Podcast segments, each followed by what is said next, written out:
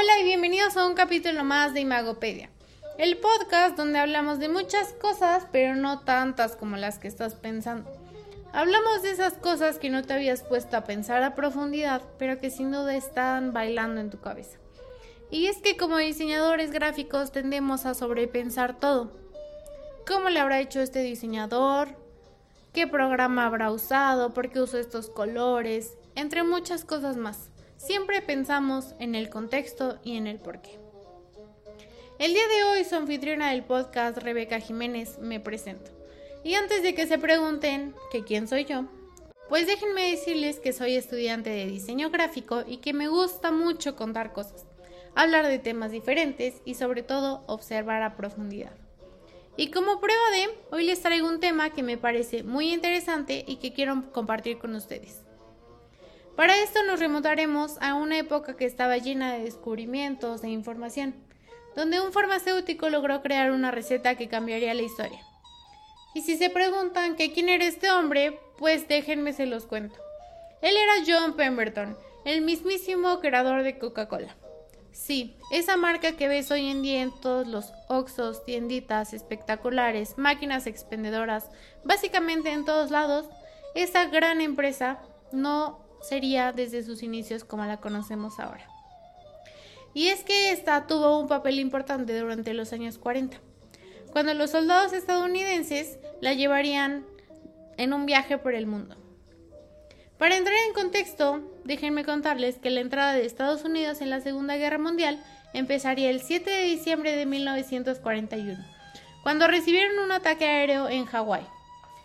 En esta época el presidente de la compañía era Robert Woodruff, quien pondría en marcha una de las campañas más costosas e interesantes jamás antes vistas. En esta podríamos encontrar carteles alrededor de Estados Unidos con el mensaje que no solo pretendía aumentar las ventas, sino cautivar a un público y motivarlo. Cuatro soldados con una Coca-Cola en mano, sonrientes y con ilusión en la mirada. De encabezada la icónica frase Coca-Cola goes along y cinco centavos son los elementos que captan la atención en una primera mirada. Un cartel que invita a la población a adquirir una Coca-Cola por cinco centavos en cualquier parte del mundo. Sin duda pretende dar un mensaje positivo del mundo ante la guerra y lo que está viviendo, sin dejar de lado una oportunidad de vender su producto siempre haciendo mención de que es una bebida refrescante y de calidad inigualable. La presencia de Coca-Cola en el frente de la batalla no hizo más que levantar la moral de las tropas. Esto fue un gran impulso tanto para la marca como para los soldados. Es aquí donde podemos ver la importancia de la publicidad temporal dentro de los mercados y la influencia que ésta tiene dentro de la historia. Una forma que tenemos de conectar con el público al que nos estamos dirigiendo y a quienes les queremos vender. Pensar en qué les queremos vender, cómo se los queremos vender, dónde. Son preguntas muy importantes que debemos de considerar al diseñar cualquier tipo de publicidad, campaña o estrategia de marca.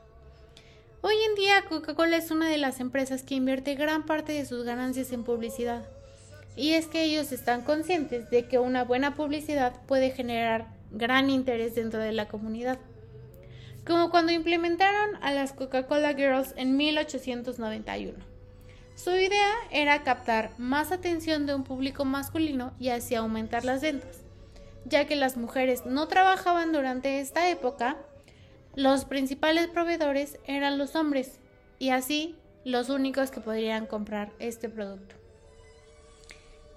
Y es que si nos ponemos a pensar, todo en esta vida tiene un sentido. Y es por esto que las grandes empresas deberían empezarse a preocupar un poquito más por su publicidad. No solo en generar imágenes atractivas, en algo que venda mucho, en algo que genere grandes ganancias o que atraiga a mucho público, sino en generar imágenes que tengan un significado para el espectador, que se siente identificado, que se sienta conectado con la marca, que le haga sentir felicidad, emoción y aspiración. Y es que lograr estas cosas es muy importante dentro del diseño gráfico, ya que al generar emociones dentro de un público específico, tienden a quedarse más apegados con la marca. ¿Cuántas veces nos ha pasado que vamos al supermercado y vemos un envase muy atractivo, pero que el producto no sabe tan bien o no es lo que en verdad prometía, o aunque su envase está muy muy padre, no nos convence del todo? Es aquí donde debe entrar la estrategia de tu marca. El dar mensajes más claros al público sobre qué es lo que estás vendiendo. ¿Qué es lo que esperas que él obtenga al comprar tu producto? El que te siga en redes sociales, el que hagas publicidad en medios físicos o todas estas bases modernas que tenemos ahora. Hoy en día es muy importante lanzarte en redes sociales, que te conozcan y sobre todo tener un contacto más cercano con tu público. Es aquí donde los invito a terminar este análisis donde los invito a que sean más observadores y que se hagan más preguntas sobre lo que nos rodea. ¿Qué, cómo, cuándo, dónde y sobre todo por qué? El preguntarte el porqué de las cosas es muy importante, ya que esto te llevará a generar ideas más creativas. No simplemente por el conocer el contexto en el que se desarrolló, sino porque el tener más información en tu mente te permite realizar diseños más completos y más avanzados. No es lo mismo crear algo desde cero que crear algo con lo que ya tienes una idea básica en tu cabeza que la puedes desarrollar muchísimo más. Siempre conoce el contexto y el porqué de las cosas. Esto te llevará a que entiendas mejor a tu marca, a tu empresa, a cualquier persona que decida contratarte en diseño gráfico.